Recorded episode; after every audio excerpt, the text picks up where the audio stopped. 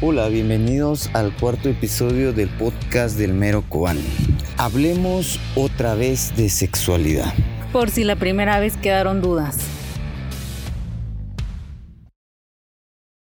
Esta vez vamos a tratar, vamos a, a, tratar otras cosas un poco más generales, ya no tan básicas como la primera vez. Considero que este tema todavía lo tenemos muy, muy frío, digámoslo de esa manera, porque tenemos que entender que el, el hablar de, de, sexualidad abarca muchas, muchas situaciones, desde conocerse a, a uno mismo, eh, conocer a su persona, conocer cuáles son inclusive, cuál es la manera en cómo a mí me gusta tener esas relaciones sexuales y cómo prevenir las enfermedades de transmisión sexual. Son temas que no podemos dejar afuera, pero tenemos que en algún momento poder tratarlos.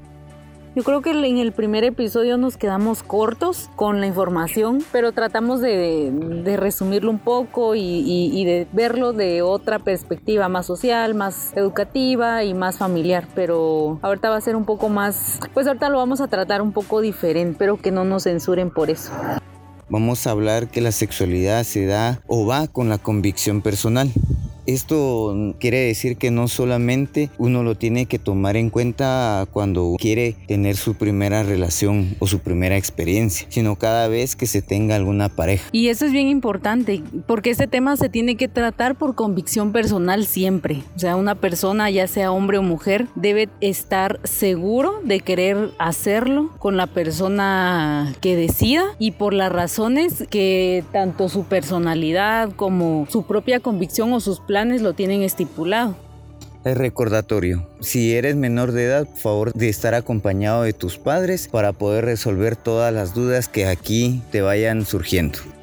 Lo que tú decías es muy cierto. Tenemos que tener muy, muy clara nuestra convicción personal desde el punto de vista de nuestras creencias. Vamos a empezar tomando el tema anterior, sexualidad, no solo es sexo, y no satanizando la palabra sexo. Muchos tenemos la creencia por nuestra religión, eh, por la forma en cómo se nos fue educado, que esto es algo que nosotros no debemos de hacer hasta llegar a determinada edad. Y la realidad es totalmente distinta. Eh, muchos jóvenes hoy en día, y lo comentábamos en el episodio anterior, tienen muchas relaciones sexuales a tan temprana edad y eso provoca si no tienen una buena educación sexual, viene a provocar todos esos embarazos no deseados. Y, de, y todo lo que hablamos también en el episodio anterior, pero siento que aquí hablamos más un, un poco de que vaya con la convicción personal y, y sobre las creencias, porque recordate que a nosotros nos educan de alguna forma y conforme va pasando el tiempo vamos forjando nuestro carácter,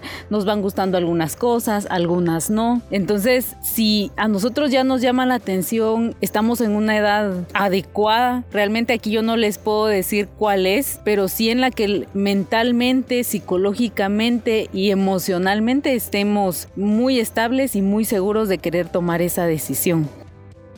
Yo quisiera preguntarte algo y sé que tal vez no, no es la respuesta profesional, pero te lo voy a preguntar. ¿Tú crees que existe una edad para tener relaciones sexuales? Consideraría que la edad idónea es... Oh, muy buena pregunta. Para ser sexualmente activo, considero yo a partir de los 18 años en adelante. ¿Por qué esa edad? Porque legalmente tú ya eres responsable de tus actos. Aquí venimos y vemos mucho lo que platicábamos la semana pasada, mucho embarazo no deseado. Y tenemos el problema de que muchas veces de esos embarazos no deseados terminan en madres solteras, porque la persona o la pareja no se quiso hacer responsable. ¿Por qué? Porque era menor de edad. En, en algunos casos, porque los papás del, del muchacho o de la pareja o de la señorita, en este caso, quien haya optado por no hacerse responsable de sus actos, pues simple y sencillamente se desliga de, ese, de esa parte de la responsabilidad que ambos obtuvieron y le deja la responsabilidad solo a una. Para poder ser responsable yo consideraría que de los 18 años en adelante. Sin embargo, aquí en nuestro contexto, aquí en nuestro municipio, departamento o cabecera, como le queramos llamar, tenemos, ¿cómo te lo puedo decir? Tenemos las hormonas muy alborotadas Es que fíjate que no es en nuestro medio, en nuestro contexto. Siento que eso ya es a, nivel, eso, es a nivel mundial y va mucho con la fisiología y el crecimiento de una persona. Pero también, perdona que me interrumpa, pero también creo yo que viene a ayudar o a entorpecer el que no recibamos una buena educación sexual. Ah, lo sigo, lo sigo recalcando siempre. Sí, eso sí, y, y escuchan nuestro primer episodio antes de venir a este. Si no lo han escuchado, pónganle pausa y váyanse al otro, porque de todo eso ya hablamos. Pero yo te preguntaba específicamente si tú creías que existe una edad adecuada para tener relaciones sexuales. Así como hay edad adecuada para ser madre o para poder procrear, yo considero que sí debería de haber una edad acorde. Yo te voy a decir una cosa, es que es, muy, yo lo veo así, no existe una edad idónea, no existe una edad adecuada en la que uno te, uno te diga, imagínate que esto te lo pregunte un alumno en la escuela, profe, ¿y a qué edad nos aconseja? No existe una edad adecuada, obviamente aquí ya viene todo, todo lo que hablábamos en el episodio anterior de, tener una educación sexual en casa, en la escuela y, e informarse de forma independiente, pero eso ya va más con tu convicción, con cómo te sentís tú. Si esa es una decisión, esa siempre va a ser una decisión propia. Claro, yo, yo si me lo preguntas, yo sí no veo tan, no, no veo muy claro que en, menores de edad no es, no es aceptable. Y esto va mucho, y yo te lo preguntaba porque, fíjate que hoy estaba, hoy que entré a Instagram, vi yo no sé si tú te enteraste de una, de una ex cantante de Timbiriche, de un grupo que hubo. Ponnos en contexto. Estuvo con un, con un productor que él era casi, le triplicaba la edad. Entonces ella contaba de que ella, eh, ella estuvo con él cuando tenía 14 años y él tenía 39 años. O sea, ellos empezaron su relación sentimental cuando ella era menor de edad y tenía 14 años. Entonces ella por mucho tiempo pensó que eso fue normal porque, y lo pongo entre comillas, ella lo consensuó, ella aceptó a sus 14 años tener esa relación con este señor de que en ese entonces tenía 39 años. Entonces, obviamente ella ya da, ya da a entender pues que sí hubo, hubo algo más que solo una relación de novio, sino que sí hubo relaciones sexuales y ella ahorita ya de grande, no sé qué edad tenga, pero ya está grande, ya lo analiza y todo y ella dice que ella teniendo 14 años, que esté con una persona de esa edad de 39 años, que haya y que sí hayan pues tenido una relación como tal,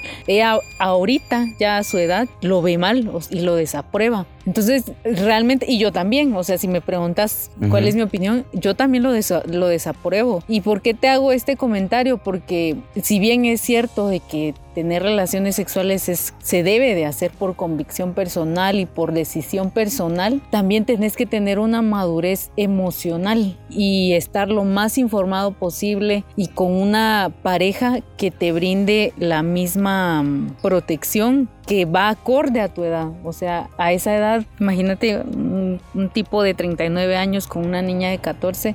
Yo te podría decir que tal vez ella empezó a esa edad por puro prejuicio social o presión social. Ella estaba metida en un, grupo musical y en algún dado caso me imagino que entre los miembros del grupo eh, surgían comentarios y a esa edad es cuando uno como, como adolescente o preadolescente uno ya empieza a conocer a, sentir cambios. A tener curiosidad. Y a tener curiosidad. Y es que fíjate que eso sí lo comprendo, pero... y a este eso voy yo, lo que yo te decía, perdón que te interrumpa, y a, y a ese punto voy, porque si tú tienes esa presión social, ya sea de amigos, familiares, entonces te ves como acorralado a decir, bueno, entonces lo voy a hacer, no me queda otra que. Entonces, aquí hay de dónde, de dónde partir de este tema, porque ahorita esta cantante que tú me mencionas puede que lo hasta ahora se esté dando cuenta. ¿Por qué? Porque hasta ahora que a ella puede que sea mamá o no, lo esté viendo reflejado con sus hijos y esté viendo esa presión social que puede existir en ella, tal vez en la, en la hija o en sus hijos, de realizar un acto. Recuérdate que muchas veces en el colegio, en el instituto, en la escuela donde nosotros hayamos eh, pasado nuestro, nuestra etapa de, de, estudio, siempre existía esa persona que siempre te decía, ah, mira, es que si no vas y no te le declaras a fulanita es porque no sos de tal manera, no, no eres de tal género. Y a veces se burlaban tanto de nosotros que de alguna u otra manera eso nos afectaba. Pues no vamos a ahondar mucho en eso porque a ciencia cierta no sabemos, pero de lo que sí hacía referencia era, ella era mucho esto y es de lo que quiero que extraigamos nuestra, eh, nuestra charla un poco, pero ella hacía referencia a esto y era mucho lo de la diferencia de edad, de que en ese caso el adulto era él y era una preadolescente niña que y quien tomaba pues las decisiones o quien debería estar tuvo que haber estado sido más consciente y responsable era él. Por eso te preguntaba yo venía mi, mi duda de si tú considerabas que había una edad. Yo digo que ya para hacerse responsables sí definitivamente que sí sean mayores de edad, pero como esto es por convicción propia y decisión propia, nosotros aquí no les estamos no estamos ni instando a nadie, pero sí recalcar en que siempre que vayan a tomar la decisión sea por, por convicción propia y no por ninguna, ningún tipo de presión. Y para poder tomar esa decisión tenemos que tener muy clara nuestra autoestima, que nuestra autoestima no se perjudique o no perjudiquemos esa autoestima. ¿Por qué? Mm, tenemos ese gran error, no sé si llamarle error, pero después de tener relaciones siempre nos autocriticamos de una manera muy negativa. Siempre está el eh, qué va a pasar de ahora en adelante, cómo me van a ver las personas. Es, es más que todo como una, un temor social o cómo podría llamarlo. Un temor a la crítica social, ¿no? Sí, pero es más que todo un es un después de haber tenido nuestra primera relación, la mayoría de personas eh, que no tienen eh, muy definida su autoestima o muy alta su autoestima tienen ese rechazo social.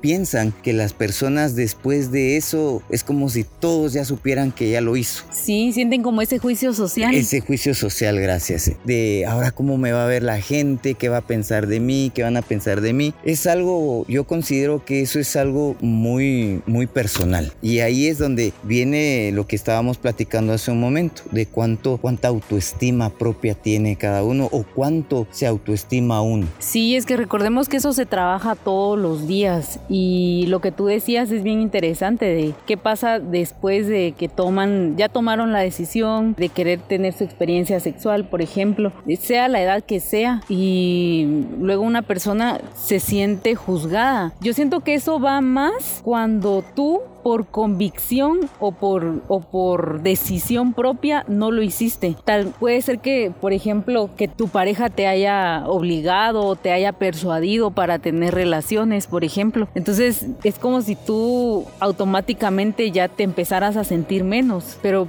vuelvo a repetir, todo esto va cuando la decisión no fue tuya, cuando alguien más te persuadió, alguien más te manipuló, te obligó. Ajá, exacto cuando no se hizo por convicción propia. Entonces ya mm, tu autoestima, ya, ya no te sentís a gusto.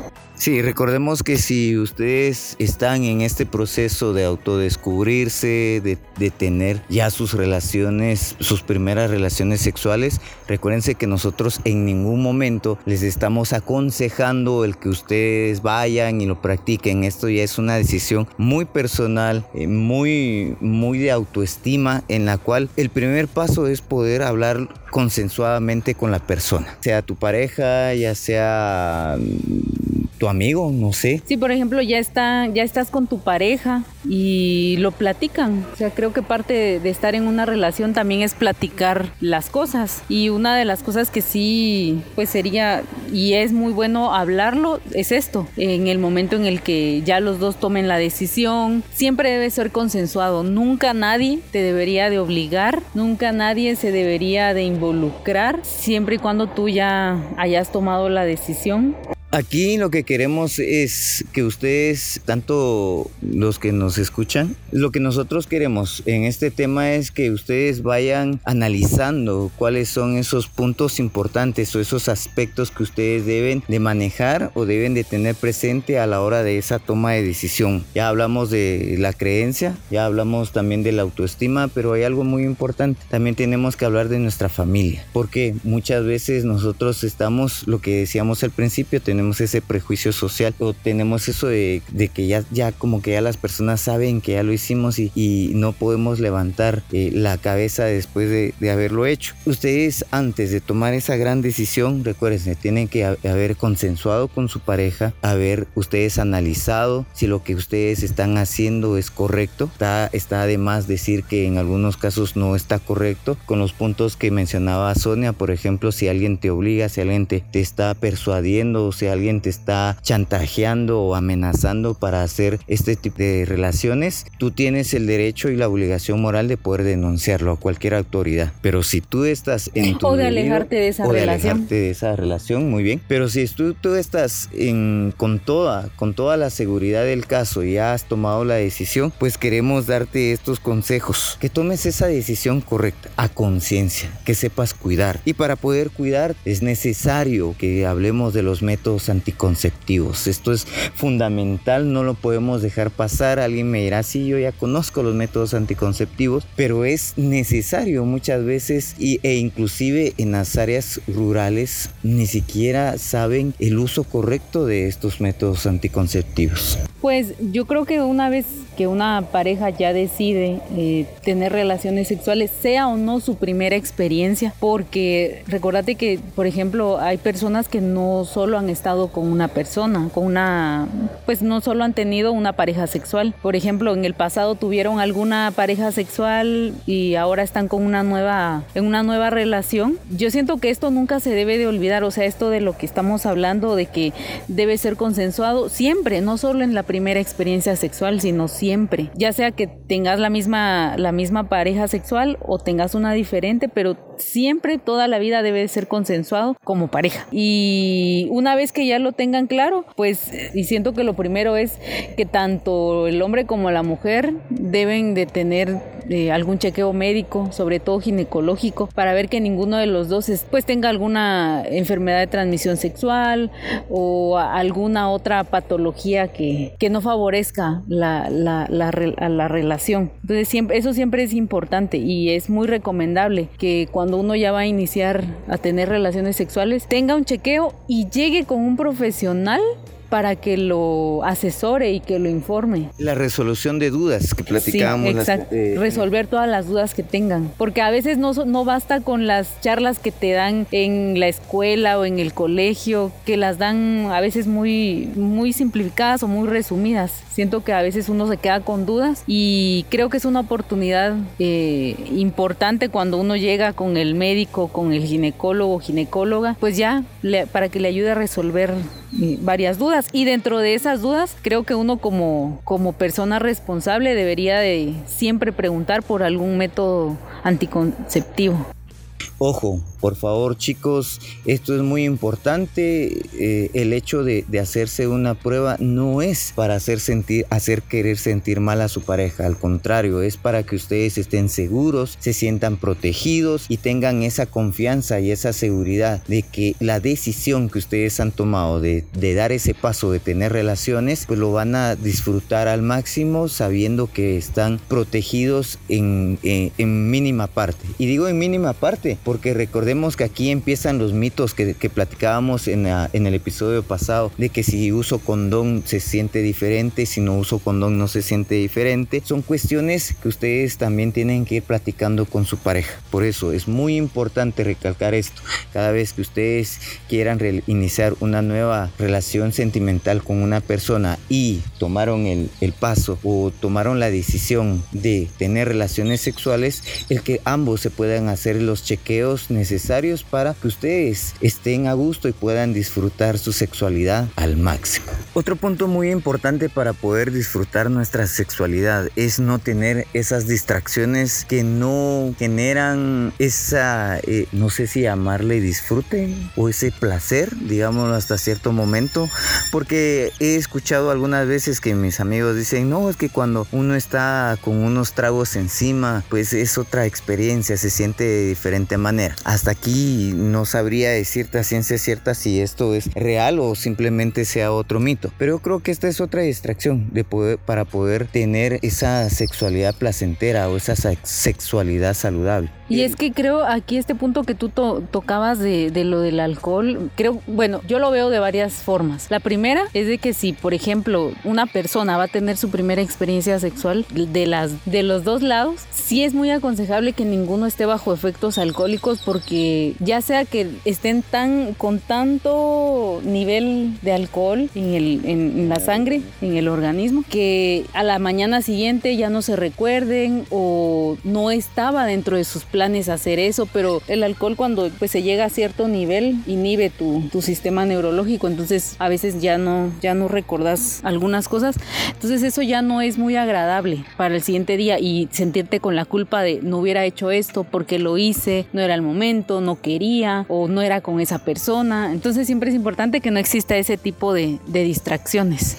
Sí, recuérdense que aquí lo, último que nosotros queremos es que ustedes tengan ese, esa sensación de arrepentimiento. Exacto. Tienen que evitar a toda costa, si tú como persona individual ya tomaste esa decisión de ser sexualmente activo, pues tienes que estar consciente de que no te puedes arrepentir de tus actos. Tienes que hacerte responsable de cada uno de los actos que tú vayas a realizar. Y para esto hay otro punto muy importante. Esto cuenta también, también no solo con con, la primera experiencia sexual, sino en todas. En general siento que no debe de existir ningún tipo de, distracción ni presión social eh, y que siempre, siempre tiene que ser por convicción propia y consensuado con, con la pareja. Siempre, vuelvo a repetir, no importa qué tan grande o qué tan no importa la edad que tengamos, siempre y cuando uno ya tenga, ya esté sexualmente activo, eso nunca debe de, faltar, que siempre lo hagan con conciencia, con responsabilidad y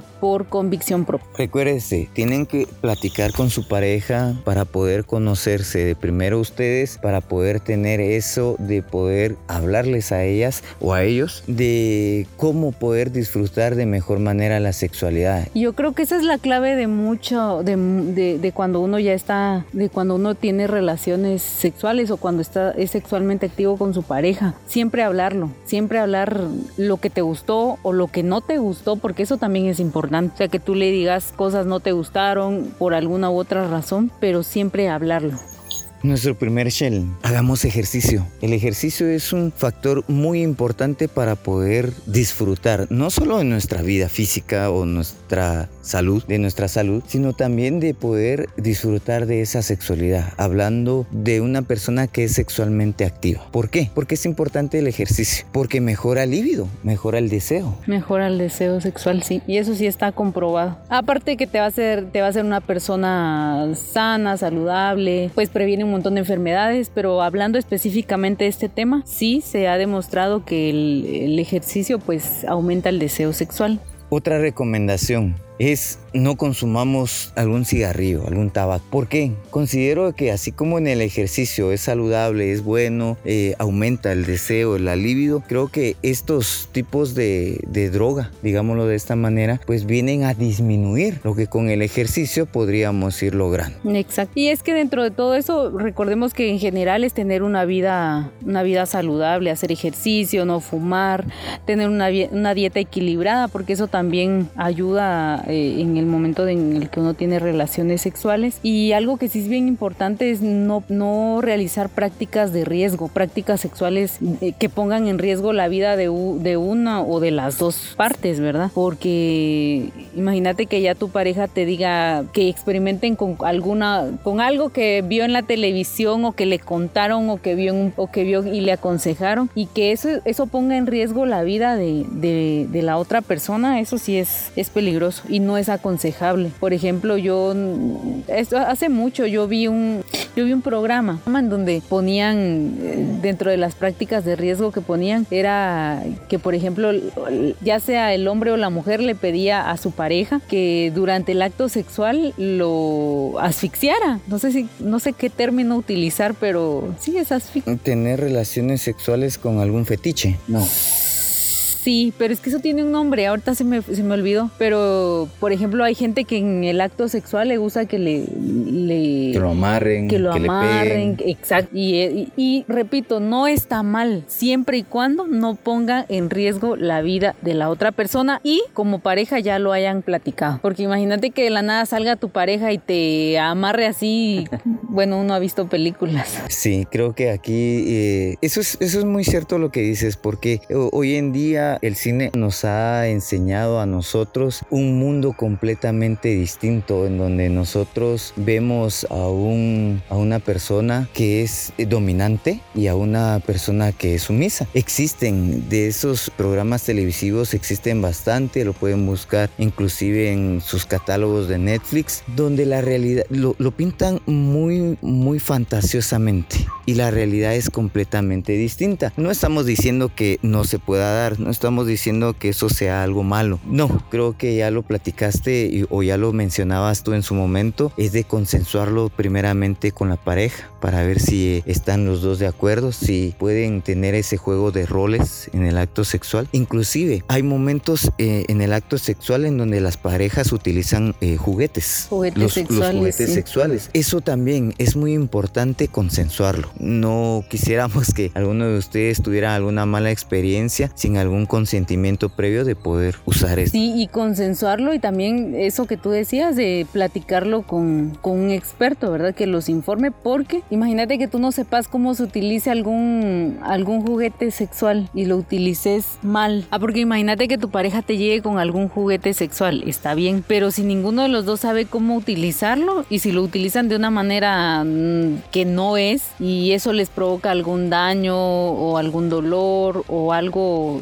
en su cuerpo que no está bien, eh, siempre se tienen que informar. De preferencia, ustedes tienen que llegar con su pareja a poder ver qué tipo de juguetes sexuales pueden utilizar. La otra vez iba por país y vi que había un, bueno, no sé si llamarle juguete sexual o un estimulador sexual. Creo que es más un estimulador sexual. En país. En país, sí, exacto, en el área de preservativos, cabalmente. Es, eh, pasaba por ahí y vi que decía, eh, bueno, como que tenía vibrador o algo por el estilo, y decía que era ideal para él y para ella. Sin embargo, me puse a ver, a indagar, soy muy curioso, pero no decían las instrucciones. Eso me llevaba a querer comprarlo para ver el uso que se le podía dar. Por amor al conocimiento, es Por amor al, por amor al chisme, le llamo yo. Así le digo yo, por amor al chisme. Pero sí, es, muchas veces es, es interesante el poder aprender cosas nuevas. Muchas veces está lo que yo te decía al principio como prejuicio social, porque lo vi y yo de la nada parecía niño, lo bajé, observé, pero no me percaté que pues alrededor iba pasando personas y más de alguna u otra persona se me quedó viendo así como Es como cuando quieres comprar preservativos, la misma sensación, pues no tuya, tal vez, tal vez tú sos una persona muy abierta y pues que sabe que no está mal, pero de las personas que te rodean, o sea, a la hora en la que uno va y pide, por ejemplo, preservativos, entonces la gente de al lado se te queda viendo o pensando cosas, creo que es lo mismo. Si ustedes tienen el tiempo necesario, pues aquí hay varias, varias tiendas que son sex shop en las cuales ustedes pueden acudir, pedir información. En algún momento no van a encontrar esa información a totalidad.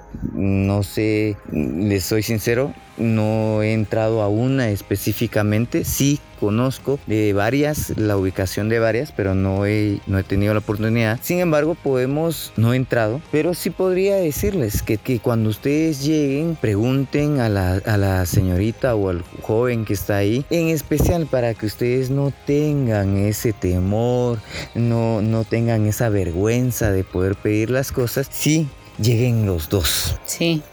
Los, los animo a que lleguen los dos, porque recuérdense, esto es consensuado, no podemos hacer solamente eh, la voluntad de una persona en, en las relaciones sexuales, tenemos que siempre contar con el consentimiento de ambas.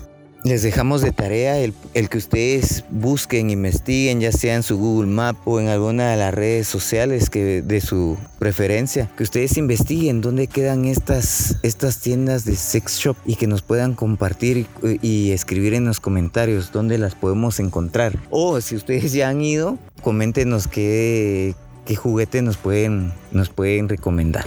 Eso sí, siempre y cuando sean mayores de edad, por favor. Yo creo que para eso sí les pediría que fueran mayores de edad. Otro de los consejos que podríamos darles para que disfruten un poco más de su sexualidad y es el hecho de que estén en una relación sana, en una relación no, no tóxica. ¿Por qué razón? Porque vamos a lo mismo que hablábamos en un inicio. Si los dos están en una relación tóxica, por ejemplo, una persona le va a, va obligar a la otra a, a tener relaciones, pues ya no va a haber esa, ese disfrute. Ese es por un lado, porque por otro lado están también las personas, recuérdate que ahorita en este episodio hemos estado hablando mucho de quienes ya tomen la decisión de tener relaciones, de ser activos, pero por ejemplo también es, es válido y, respetable, por ejemplo, las personas que no quieran tener relaciones sexuales hasta el matrimonio, por ejemplo. Entonces, eh, en ese caso eh, también creo que sí se debe de platicar con antelación, ¿verdad? Siempre para que los dos estén en la misma sintonía. Recuerden seguirnos en todas nuestras redes sociales. Estamos en Facebook, Instagram, Anchor, Spotify. Ahora ya, ya nos pueden encontrar en Deezer. Estamos también en Google Podcast y próximamente en las demás redes sociales de, de Apple. Así es, así que espero nos puedan compartir este episodio para que mucha gente pues se pueda informar un poco más y los esperamos en el siguiente episodio. Nos vemos, hasta la próxima.